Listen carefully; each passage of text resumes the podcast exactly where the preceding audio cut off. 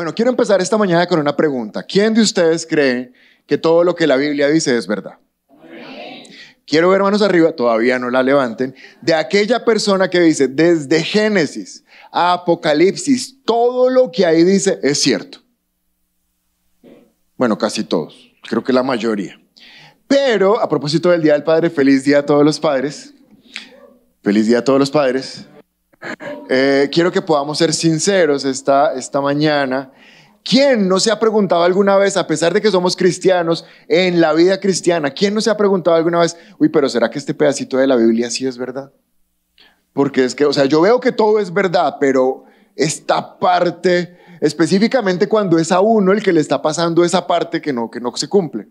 Porque cuando viene alguien sin trabajo o enfermo y te dice, no, es que perdí el trabajo, a uno se le alborota la fe porque no es para uno, ¿no?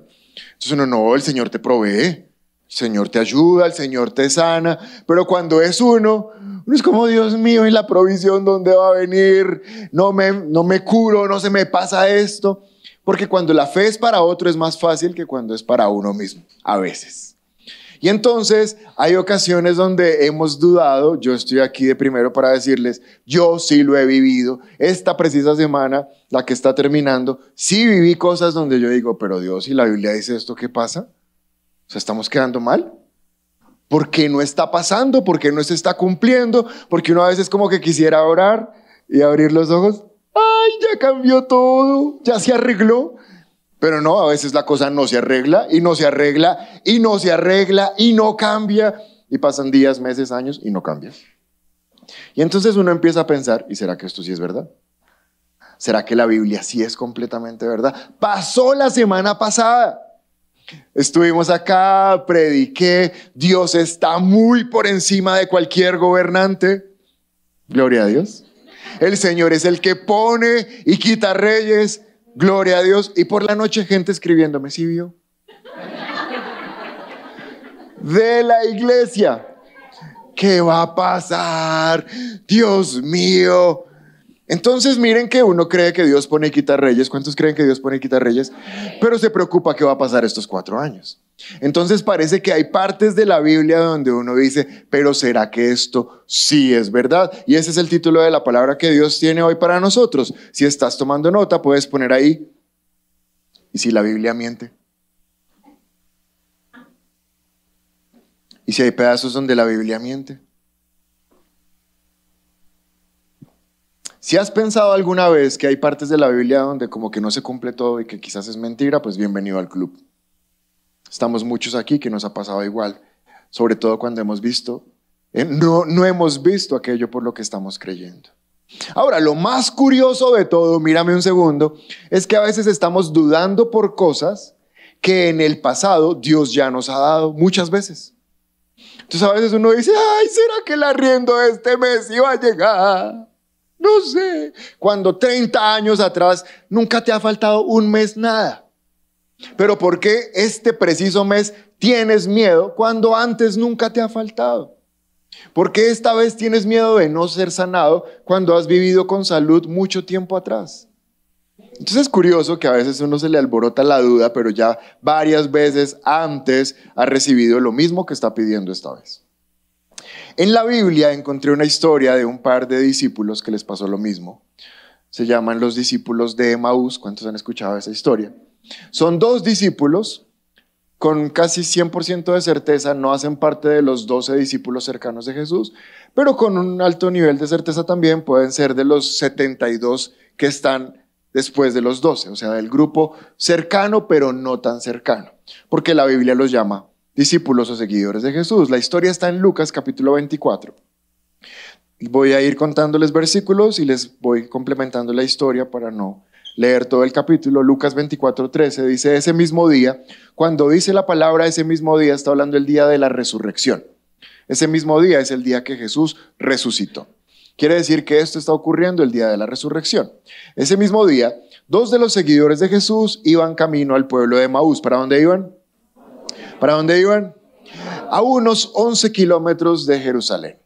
Verso 17. Entonces, ¿qué pasó entre el 13 y el 17? Que los discípulos van para Emaús y Jesús se les aparece. Y dice la palabra que Dios les cegó la vista de tal manera que ellos no podían reconocer que ese era Jesús. Entonces Jesús les hablaba y ellos lo que pensaban es que Jesús era un extranjero, una persona que no era de la región que se había encontrado con ellos. Entonces Jesús, irreconocible, se les acerca y les pregunta, ¿de qué vienen discutiendo tan profundamente por el camino? ¿De qué están hablando? Ellos se detuvieron de golpe y con sus rostros estaban cargados de tristeza, estaban muy tristes. Entre el 17 y el 18, Jesús les dice, pero ¿qué fue lo que pasó? Y ellos le dicen, ¿acaso eres el único que no sabes lo que pasó? Y Jesús, verso 19, ¿y qué pasó? Pues las cosas que le sucedieron a Jesús, el hombre de Nazaret, le dijeron. Él era un profeta, hizo milagros poderosos, también era un gran maestro a los ojos de Dios y de todo el pueblo. Verso 21, y nosotros teníamos la esperanza de que era el Mesías, el que había venido para rescatar a todo Israel. Todo esto sucedió hace tres días. No obstante, algunas mujeres de nuestro grupo de seguidores fueron a su tumba esta mañana temprano y regresaron con noticias increíbles. Verso 24, y algunos de nuestros hombres corrieron para averiguarlo y efectivamente, di conmigo, efectivamente, el cuerpo no estaba tal como las mujeres lo habían dicho.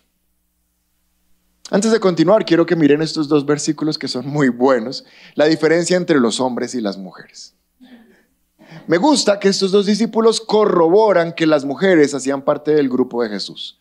Miren, dice, no obstante, algunas mujeres de nuestro grupo de seguidores, quiere decir que entre los seguidores de Jesús habían mujeres. Y ellas fueron a la tumba y regresaron con noticias increíbles. Las mujeres llegaron felices contando lo que habían visto. Y entonces, ¿qué hicieron los hombres? Algunos de los hombres también fueron.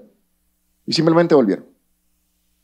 O sea, las mujeres increíbles. Y los hombres, normal. Porque las mujeres son increíbles. Y los hombres somos normales. Eh, feliz día, papás. Sí, es para que el mensaje también tenga que ver con el Día del Padre.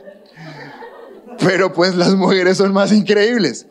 Ellas cuentan las cosas de manera más increíble. Y los hombres, bueno, sigamos acá. Tremendo. Dice que, que Dios les cegó los ojos para que ellos no pudieran ver que era Jesús. ¿Para qué les los deja ciegos y no saben que es Jesús? Probablemente para que teniendo los ojos cegados se les suelte la lengua. Y ellos puedan hablar tranquilamente lo que tienen en su corazón. Porque si saben que ese es Jesús, no van a ser sinceros. Pero como no saben quién es, y aparte de todo creen que este otro no sabe nada, sacan todo lo que tienen por dentro. Y por dentro tienen una cantidad de cosas feas. Lo que están mostrando es que estos hombres, a pesar de que son discípulos de Jesús, no creen lo que Jesús les había dicho. Y quizás tienen que responder la misma pregunta que nosotros vamos a responder hoy. ¿Y si Jesús miente? ¿Y si la Biblia miente? Ahora Jesús no está mintiendo porque Él les había dicho, donde dos o tres se reúnan en mi nombre, ¿qué va a pasar? ¿Y qué está pasando? Hay dos reunidos hablando en su nombre y ya Jesús llegó. O sea que Jesús nunca miente. Si hay dos hablando de Jesús, ahí está Él. Pero viendo la historia, yo me encontré, me encontré más, pero quiero mostrarles siete síntomas que me muestran que a veces pensamos que la Biblia miente. Siete cosas que tenemos por dentro y que nos dejan ver que a veces decimos, cuando alguien nos pregunta en una reunión, ¿cuántos creen que todo lo que dice la Biblia es verdad? Ah, ya no tantos. Pero uno mira estos síntomas y se da cuenta que a veces cree que la Biblia miente. Ahora, es peligroso no darnos cuenta, iglesia, mírame, es peligroso no darnos cuenta que por dentro creemos que la Biblia miente. Porque si tú no te das cuenta que a veces dudas de la Biblia, no te vas a dar cuenta que estás dejando de recibir cosas que Dios quiere darte. Y no las recibes no porque Dios no te las quiere dar, sino porque no te has dado cuenta que por dentro piensas que Dios miente. Y si Dios miente, pues ¿cómo te puede dar lo que tú quieres?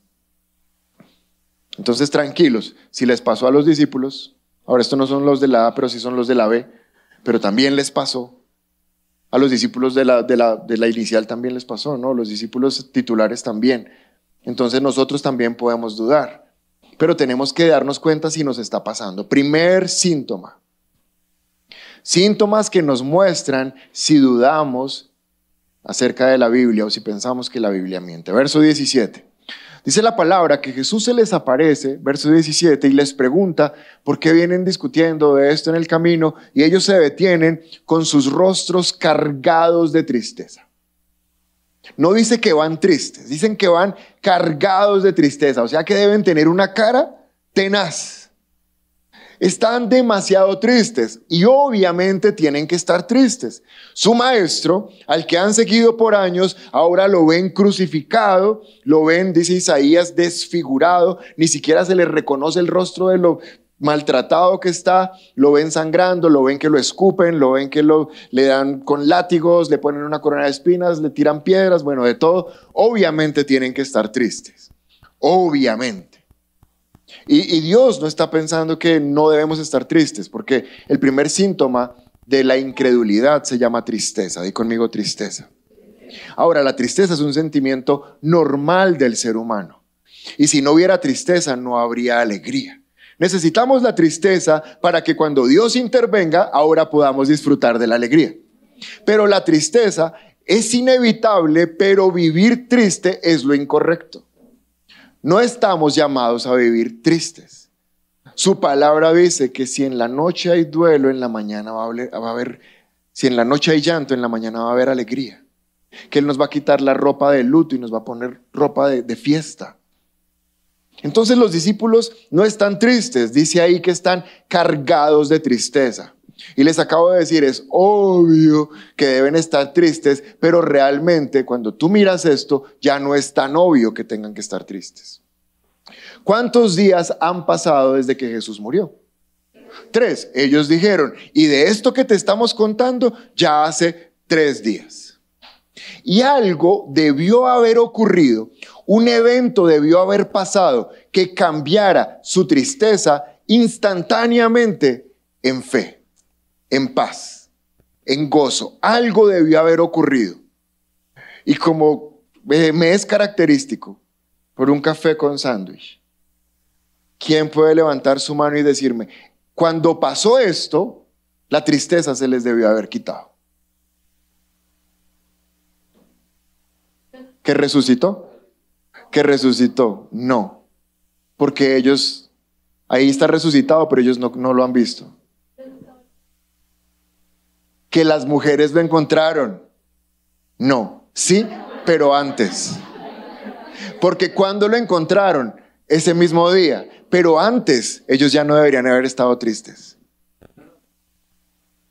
Las buenas noticias de las mujeres, no.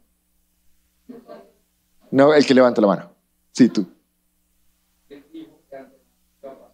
Él les dijo de antemano Sí, pero igual cuando se murió se pusieron tristes. O sea, cuando lo vieron que estaba pasando se pusieron, se pusieron tristes. Vas bien, pero falta. Solamente el último. Cuando se le reveló, no, bueno, me lo comeré yo. ¿En qué momento se les debió quitar la tristeza? Escuchen, en el mismo momento que Jesús murió. Ahí se debió acabar la tristeza. ¿Por qué? Porque la tristeza era de verlo sufrir, de verlo sangrar, de verlo destruido. Esa era la tristeza. Pero incluso él mismo les anuncia, ya no estén tristes. Antes de morir, él dice, consumado es. Y cuando él dice consumado es, lo que está queriéndoles decir, muchachos, tranquilos, ya no pasa nada, me voy a morir. Y se murió. ¿Por qué no se les debió haber quitado la tristeza en ese momento? Te voy a dar el café a ti, porque fue el que más cerca estuviste. Por esto, Mateo capítulo 16, verso 21. ¿Cómo es tu nombre? David. Porque David dijo, él les había anunciado. Y miren lo que dice Mateo 16, 21. A partir de entonces, Jesús empezó a decir claramente a sus discípulos. ¿Quién lo decía? ¿Quién lo decía? ¿Cómo lo decía? ¿A quién se lo decía? Vamos, ¿quién lo decía? ¿Cómo lo decía? ¿A quién lo decía? ¿Quién lo decía? ¿Cómo lo decía? ¿A quién les decía? ¿Qué les decía? Cuatro cosas. Cuando estaba vivo, Jesús les decía claramente, no se los decía como en misterio, como en acertijo, se los decía claramente cuatro cosas. Primera, que era necesario que fuera a Jerusalén. Él tenía que ir a Jerusalén. Segunda, que sufriría muchas cosas. Él les dijo, voy a ir a Jerusalén y cuando esté en Jerusalén voy a sufrir mucho. ¿Quién me va a hacer sufrir? Eh, los ancianos, los sacerdotes y los maestros de la ley me van a hacer sufrir mucho. Tercera cosa que les quiero decir, después de que sufra mucho, ¿qué va a pasar? Mírenlo ahí. Me voy a morir. Pero la cuarta cosa que les quiero decir es de que después de que me muera, voy a resucitar. ¿Al cuánto tiempo? Se los dijo. ¿Cómo se los dijo? Les dijo cuatro cosas. Voy a Jerusalén. Me van a torturar. Me voy a morir. Voy a resucitar. ¿Están claras esas cuatro cosas? ¿Cuántas de esas cuatro, cuatro cosas habían pasado en ese momento? Tres. Que ellos supieran tres había ido a Jerusalén, lo habían torturado y se había muerto. Entonces, si ya se habían cumplido tres y solo faltaba una, ¿con qué porcentaje de certeza la cuarta se iba a cumplir? 100% de certeza. Entonces, ¿por qué están tristes? ¿Por qué están tristes los discípulos? Porque no creen que va a resucitar. ¿No creen? ¿Y por qué no creen? No sé. Pero están tristes. Ejemplo práctico para entender esto. Tienes una persona que vive en otro país, se fue a estudiar, ya terminó de estudiar y va a regresar. Y te dice, mira, regreso el 30 de junio. Ya regreso a Colombia. Entonces no sé todavía la hora, no he cuadrado el itinerario, pero regreso el 30. ¿Cómo te pones de saber que llega el 30? Lo quieres mucho, lo amas mucho, es un hijo, un esposo, un tío, un hermano, no sé. Entonces te pones feliz. ¿Y qué empiezas a hacer desde el 28 de junio? En las otras reuniones gente tacaña dice que nada, pues esperar, no como así. Uno dice, bueno, a ese que le gusta, le encanta la lasaña, entonces va y uno compra la pasta y compra el pollo y la carne molida, los que sabemos de lasaña hacemos, entonces, eh, la, pasta. ¿Qué más haces? Compras globos, compras un letrero gigantesco que dice qué. Bien, o sea, arreglas todo para su regreso. Y el 30 de junio a las 7 de la mañana, ¿cómo estás? Feliz. ¿A qué hora llegará? Bueno, no sabemos, pero, pero hoy es 30. ¿Por qué estás feliz? Porque esa persona que dijo, que llega. Y si dijo que llega, pues llega. Ahora Jesús les dijo, muchachos, me matan. A los tres días vuelvo. ¿Cómo tenían que estar los discípulos? Felices porque a los tres días vuelve. ¿Y cómo están? Porque están tristes. Porque no creen que vuelve. Ahora les voy a mostrar la cosa más curiosa de los versículos. Miren lo que dice el versículo 21. Y Jesús, muchachos, pero ¿por qué están tristes? Porque teníamos la esperanza de que Él venía. Y todo esto pasó hace tres días. Y Jesús, o sea, ¿hace cuánto pasó? Tres. Yo creo que Jesús los está mirando por dentro como... O sea, no me voy a reír por respeto a su tristeza pero les dije que a los tres días vuelvo. Estamos en el día tres y ustedes, en vez de estar felices de que ya es el día tres, ¿están tristes? ¿Por qué están tristes? Porque no creen. ¿Sabes que la tristeza es el primer síntoma de la incredulidad? Mm, había una canción que cantaban hace tiempo, cuando yo ni siquiera era cristiano, pero me acuerdo porque me, formé en un colegio católico, y había una canción que decía, no puede estar triste el corazón que alaba a Cristo. No puede estar triste. ¿Y por qué no puede estar triste? Pues porque Dios ya venció, Dios está con nosotros, Él nos prometió, y si Él nos prometió, Él lo va a cumplir. Primer síntoma de la incredulidad se llama tristeza. Si aún no estás recibiendo aquello por lo que estás orando, no estés triste, tienes que estar feliz porque aquel que lo prometió lo va a cumplir. Pero estar triste es simplemente no creer que lo que Dios dice se cumple. Amén. Entonces, si no ganó aquel por el cual votaste, no estés triste. En serio, no estés triste. Dios sabe. Segundo síntoma. Dice en el verso 13 que ese mismo día los discípulos iban de camino hacia dónde? Emaús. Estaban a 11 kilómetros de Jerusalén. Lo curioso es que ellos no tenían que salir de Jerusalén, ellos debían mantenerse en Jerusalén. Jesús no les había dado todavía la instrucción de que no se fueran, pero ellos ya sabían que no se tenían que ir, porque el epicentro espiritual de la iglesia era Jerusalén. Pero ellos se están yendo de Jerusalén y se están yendo, ya van en Emaús, pero quién sabe para dónde irán. Ahí fue que los alcanzó a Jesús para que no les tocara devolverse tanto. Pero quién sabe para dónde iban. ¿Por qué se están yendo? Una de las probabilidades más altas es porque tienen miedo de que les pase lo mismo que le pasó a Jesús. Porque Jesús les dijo, antes herirán al pastor y cuando hieran al pastor, las ovejas se van a dispersar. Entonces se están yendo porque dicen, uy, no, crucificados tampoco. O sea, no. Muy bonito lo de Jesús y eso, pero eso ya está muy fuerte. Y tienen miedo. Y el segundo síntoma de, de la incredulidad, ¿sabes cuál es? El miedo.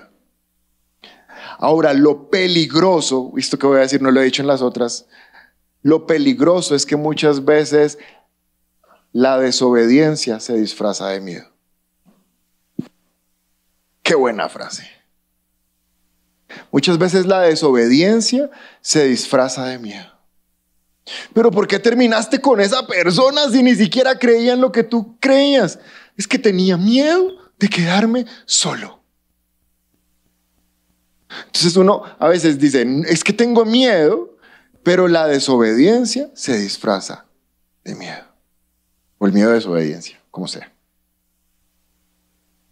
Amén. Tercer síntoma, ¿cuántos llevo? ¿Cuál es el primero? ¿Cuál es el segundo? Vamos para el tercero, verso 21, miren esto. Verso 21. Nosotros teníamos la esperanza de que fuera el Mesías el que había venido para rescatarnos a todos los que éramos de Israel. Imagínense la escena. ¿Cuántos vieron alguna vez un programa donde los jefes se disfrazaban de, empleados? Todo sale de la Biblia, todo siempre sale de acá. Aquí Jesús se está disfrazando de forastero para escuchar sus discípulos los que él mandó a predicar, mandó a sanar enfermos, mandó a liberar endemoniados, a los que les patrocinó comida. O sea, los discípulos de él, ahora él se disfraza para escuchar sus discípulos cómo hablan de él mismo. Y les pregunta, venga, ¿y usted qué, qué opinan de Jesús? Y ellos, no, pues teníamos la esperanza de que era el Mesías. Y Jesús como, o sea, tenían la esperanza, se les quitó ya. Sí, porque como lo mataron. Mm, pobre Jesús, ¿no? Tercer síntoma de la incredulidad, ¿sabes cómo se llama? Pesimismo. Pesimismo es aquello que permitimos que sale de nuestra boca y que muestra lo que realmente cree nuestro corazón. Porque a veces decimos, sí, sí, toda la Biblia es verdad, pero hmm, quién sabe, toca ver. Toca ir viendo y esperar a ver, amanecerá y veremos. La boca habla de lo que nuestro corazón cree. Esta frase es demasiado desastrosa. Yo no sé si ustedes alcanzan a, a, percibir la magnitud de que alguien te diga, nosotros teníamos la esperanza, pero, pero no. O sea, como que era pura fachada, Jesús, un paquete chileno. Si estás tomando nota, quiero que escribas esto. Nuestras circunstancias no pueden determinar nuestra fe. Las circunstancias no pueden determinar lo que sale de nuestra boca. Tu boca no puede hablar lo que ves. Tu boca tiene que hablar de lo que crees.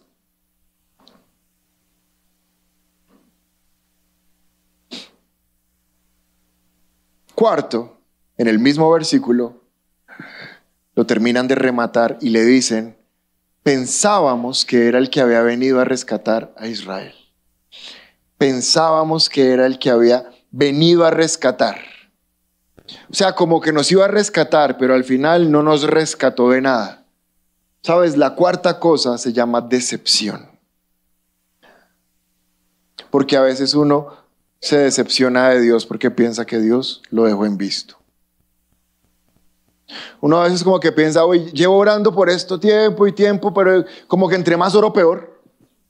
O sea, tengo un hermano, tengo un primo, tengo un sobrino, tengo un amigo que, estoy orando ahí para que, para que reciba a Jesús y todo. Y entre más oro, más satánico. Pero terrible. Y voy a hablarle y me dice, no, si me va a hablar de Biblia, no, no me diga nada. Pero, Señor, ¿por qué con este no puedes? Y como que uno se decepciona, pero sabes, la decepción es un síntoma no solamente de incredulidad, sino de no conocer a Dios. Yo no me puedo decepcionar de Dios. O sea, si yo pido, pido, pido y no recibo, yo no me puedo decepcionar porque eso significa que yo no conozco a Dios. Y Satanás usa la decepción para poner distancia entre los hijos de Dios y Dios. Porque si tú te decepcionas de Dios, pues entonces dicen, no, pero pues sí chévere Dios, pero ah, igual a veces no responde. No nos podemos decepcionar de Dios. Que no veas lo que estás pidiendo no significa que Dios mintió. Que no veas lo que estás pidiendo no significa que Dios no pudo.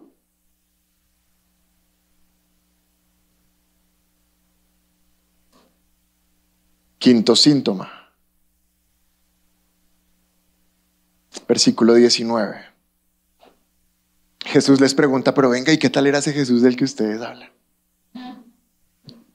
Qué mala pregunta. Los discípulos les, le contestan básicamente cuatro cosas. La primera, pues Jesús era el hombre de Nazaret. Era un profeta que hacía milagros. También era un gran maestro. Miren estas tres cosas. Era el hombre de Nazaret, era un profeta y era un gran maestro. Tres cosas que hablan acerca de el hombre Jesús. El hombre de Nazaret, un profeta, un maestro. Verso 21. También pensábamos que era el Mesías, pero para Mesías no le alcanzó. ¿Sí?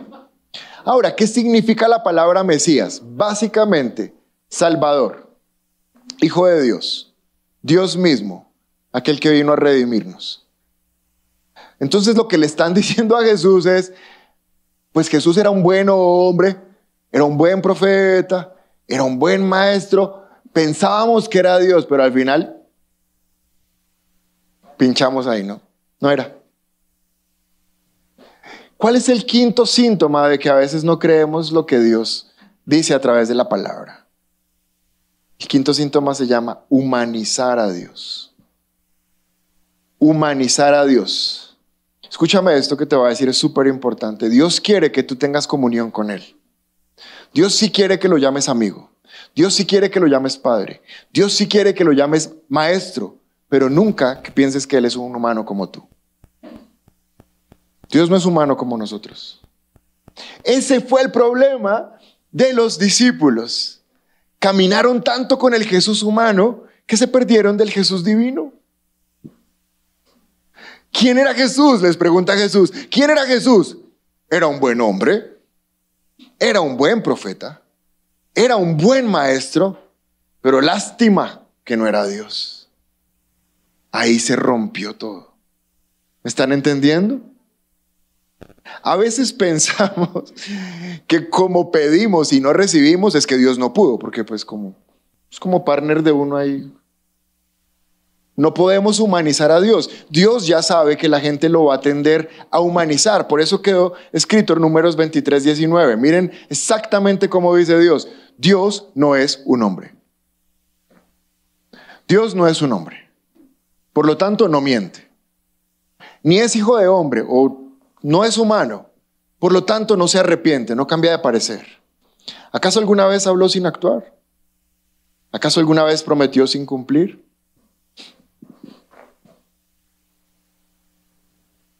El domingo en la noche me escribió un muy buen amigo cristiano. Me dijo, ¿cómo ves los próximos cuatro años? Porque yo los veo mal. ¿Sabes? Lo único que el Espíritu me dijo que le dijera fue algo que tengo, una frase que tengo hace rato. Dios no se ha bajado del trono. Dios sigue sentado en el trono. O sea, las elecciones, la hambruna, la inflación, la gasolina, no bajan a Dios del trono. Dios sigue sentado en el trono. Porque Dios no es hombre. ¿Qué ocurre? Te voy a enseñar un secreto que es de las cosas más prácticas de esta prédica y te va a ayudar mucho. ¿Qué ocurre? Que a veces las crisis o a veces mm, lo que nos está pasando baja a Dios de su posición y subimos más el problema que a Dios. Entonces uno empieza a hablar demasiado de lo que está pasando y se le olvida exaltar a Dios. Pero cuando tú empiezas a volver a poner a Dios en el trono, la fe se dispara. Entonces, sin importar lo que vengan en estos cuatro años, Dios sigue siendo poderoso. Porque Él es el principio. Él es el fin. Él es el mismo ayer, hoy y por los siglos. Dios nunca cambia. La palabra dice que Él nunca ha perdido una sola batalla. Él es el creador de todo lo que existe. Nada de lo que hay está por fuera de Él. En Él vivimos, en Él nos movemos, en Él existimos. Y cada vez que tú lo exaltas más, tú lo vuelves a poner en el lugar que debe estar. Y entonces la fe vuelve a creer. Porque ¿qué hace la mente? Bajarlo, bajarlo, bajarlo. Al exagerar o al hablar mucho de las cosas que estamos viendo. Pero el quinto síntoma es creer que Dios es humano como nosotros. No, Él sigue siendo Dios. Amén. Sexto, en el mismo versículo 19, Jesús les pregunta, ¿y, Jesús qué hacía? O sea, ¿qué, tal era? Y ellos dicen, básicamente Él hacía dos cosas súper chéveres. La primera es que hacía unos milagros muy poderosos. nunca hemos visto milagros como los que Él hacía. Era un profeta que hizo milagros poderosos. Y lo otro que hacía es que daba unas prédicas, unas enseñanzas, porque era un maestro, un gran maestro a los ojos de Dios y a los ojos del pueblo. Di conmigo, milagros poderosos. Gran enseñanza. Vamos de una vez más. Milagros poderosos. Gran enseñanza. Solo la última, di milagros poderosos. Gran enseñanza. Jesús les dice, muchachos, resúmanme el ministerio de Jesús. ¿Qué es? Y ellos dicen dos cosas. Milagros poderosos, gran enseñanza. Y exactamente eso no era el ministerio de Jesús. El ministerio de Jesús era una sola cosa, salvación. Él no vino a hacer milagros, Él vino a salvarnos. Gracias por su entusiasmo. Él no vino a hacer milagros, Él vino a salvarnos. Él no vino a enseñarnos, Él vino a salvarnos. Ahora, como hijos de Dios, qué bendición, recibimos milagros. Como hijos de Dios, qué bendición. Cada vez crecemos un poquito más en el conocimiento de la palabra. Qué bendición. Pero eso no es lo que Jesús quiere hacer. Lo que Jesús quiere hacer, ¿qué es? Salvarnos. Sexta razón por la cual perdieron o estaban incrédulos, es que perdieron la visión de la eternidad. Esto es muy frecuente. Esto nos pasa como iglesia. Nos enfocamos mucho en las cosas de este mundo. Y sabes algo te quiero decir, los milagros, por poderosos que sean, van a pasar. Uno de los milagros más sobrenaturales de la Biblia fue la resurrección de Lázaro, ¿sí o no? Porque la Biblia dice que ya olía a picho. O sea que estaba descompuesto. Y no solamente ya estaba descompuesto, sino que lo resucitó y lo vieron todos caminar. Qué milagro tan sobrenatural. Era tanta la publicidad por el milagro de Lázaro que los maestros de la ley lo querían mandar a matar otra vez para que la gente no siguiera a Jesús por causa de Lázaro. ¿Y qué ocurrió con Lázaro después de que resucitó? Se volvió a morir. Porque todos los milagros, por más tremendos que sean, van a quedar en este mundo. Iglesia, no amamos a Jesús por los milagros. No amamos a Jesús por la enseñanza. Amamos a Jesús por la eternidad. Lo más importante era la eternidad. Entonces Jesús les dice, muchachos, ¿y qué aprendieron de Jesús? O sea, como más o menos qué va a haber después de la muerte. Ah, ¿Qué aprendieron? Unos milagros. Pero ¿y de, eso? unas enseñanzas, que si la higuera, que no sé qué, no, top, top. No era lo que Jesús quería. Él quería que se enfocaran en la eternidad. Esto es súper importante. Pilas con lo que les voy a decir. Estar tan enfocados en las cosas de este mundo baja la fe. Baja mucho el nivel de la fe. ¿Cómo crece la fe? Cuando tú estás enfocado en la eternidad. Cuando tú estás enfocado no en lo de este mundo, sino en lo que viene después. Gracias a Dios por los milagros. Los milagros son una bendición, pero los milagros van a pasar. Estaba leyendo esta semana que el trigo subió en el mundo un 60%. Que el aceite subió en el mundo un 46%. Y sigue subiendo. Por muchas cosas, por el clima, por la guerra, por muchas cosas. Quiere decir que en unos meses comerse un pancito va a ser un lujo. El pan, ¿qué daño les hizo el pan? Pero la palabra nos dice que hay cuatro jinetes del Apocalipsis y que un jinete representa la hambruna que viene en la tierra. Entonces lo que nos dice la palabra es que cada día va a haber más hambre y cada día va a haber menos comida. Estamos viendo que cada día hay más hambre y que cada día hay menos comida. O sea que se está cumpliendo la palabra. Entonces, ¿qué tenemos que hacer con eso que les estoy diciendo? ¿Alarmarnos? Salir de la prédica y que te pregunten qué predicaron hoy y tú dices que el pan se va a poner carísimo. O sea, eso fue lo que el Señor me dijo ahí.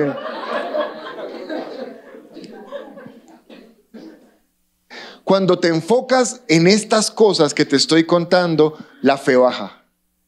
Y entonces, ¿qué vamos a comer? Y entonces nos vamos a morir. Y entonces la plata no va a alcanzar. Y entonces, y te pasa lo mismo que les pasó a los discípulos, enfocados acá. Pero lo que está diciendo la palabra, Lucas capítulo 21, verso 28, dice, por tanto, cuando todas estas cosas comiencen a suceder, cuando la harina comience a escasear, cuando el aceite se empieza a poner caro, cuando el pan esté incomprable, pónganse de pie, levanten la mirada, porque la salvación está cerca. Jesús está cerca. Entonces tú dices, uy, la cosa está fea, pero es que Jesús viene. Entonces tú pones la mirada en lo eterno y no en las cosas temporales. Pero una señal de que no creemos lo que la palabra dice es que a pesar de que Jesús dice, pero allá la vamos a pasar mejor, pero vengo pronto, pero las señales se están cumpliendo, nosotros decimos, pero terrible.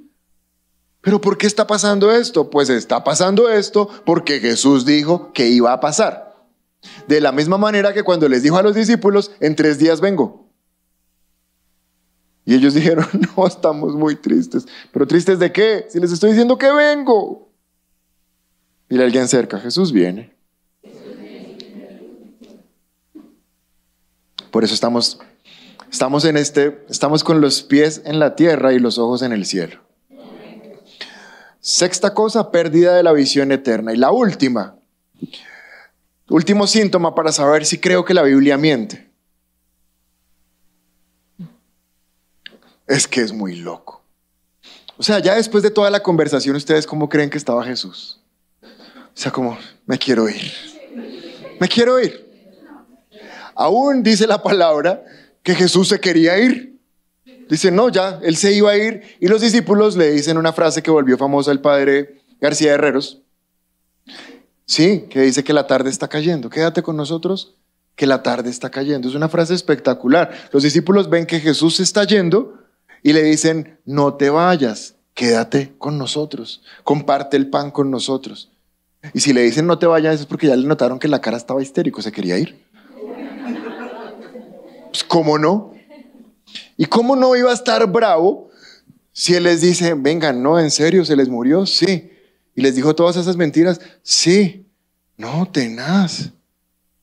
Y no se puede hacer nada. No, pues las mujeres dicen que ya lo vieron. Y Jesús, ¿en serio ya lo vieron? Sí, pero nosotros no sabemos si es verdad. Venga, en serio. Y, unos manes también fueron. Ellos que son como más incrédulos y que también, que estaba desocupado. ¿Y ustedes qué dicen? "¿Mm? No, yo mejor me voy, dice Jesús. Séptimo síntoma de la incredulidad es negar el poder de Dios a pesar de las evidencias.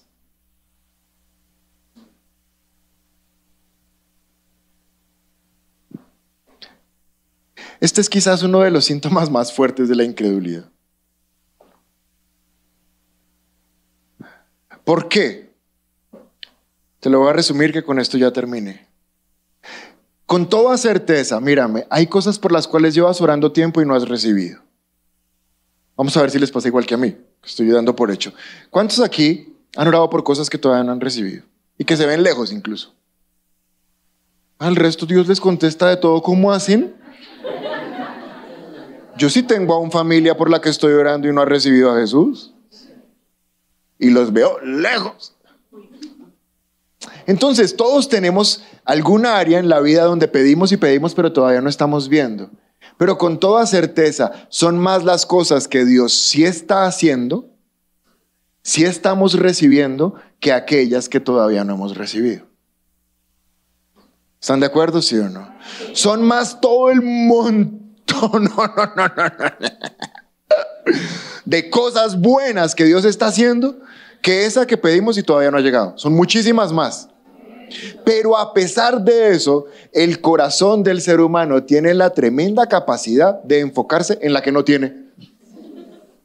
Y decir, Dios, ¿dónde estás? Pues mira todo, todo lo que te doy, ahí estoy. No, pero ¿y esta? Así somos. Y así eran los discípulos. Vengan, muchachos, ya las mujeres me vieron. Muchachos, ya los hombres me vieron. Ya cambien la cara, o sea, ya estén felices. Pues tocará esperar. Porque es que uno nunca sabe. Amanecerá y veremos. O sea, somos la iglesia. Dios dijo que está con nosotros. Si Él lo dijo, es cierto. Y lo que no ha pasado, pasará.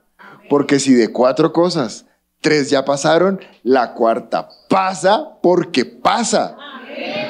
Miren cómo termina esta palabra, Filipenses 1.6.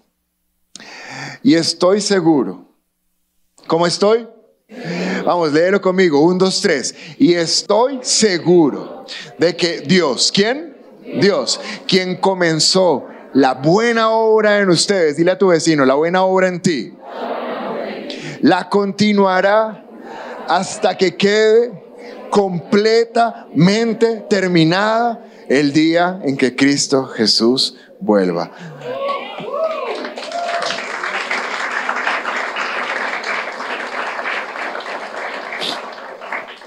Dios va a seguir actuando. Dios va a seguir trabajando, no importa lo que estemos viendo, no importa lo que nos estén diciendo, no importa lo que estemos escuchando, no importa lo que esté pasando, Dios sigue actuando a través de nosotros, en nosotros. Es la primera vez que te conectas con nuestra iglesia y quieres aceptar a Jesús en tu corazón, te invitamos a que des clic en este video. También queremos conocerte, así que te invitamos a que nos dejes todos tus datos personales en nuestro sitio web. Por último, si quieres ver nuestro último video, te invitamos a dar clic aquí. Recuerda suscribirte, activar las notificaciones y seguirnos en todas nuestras redes sociales. Somos un lugar cerca de ti y trabajamos por una nueva generación.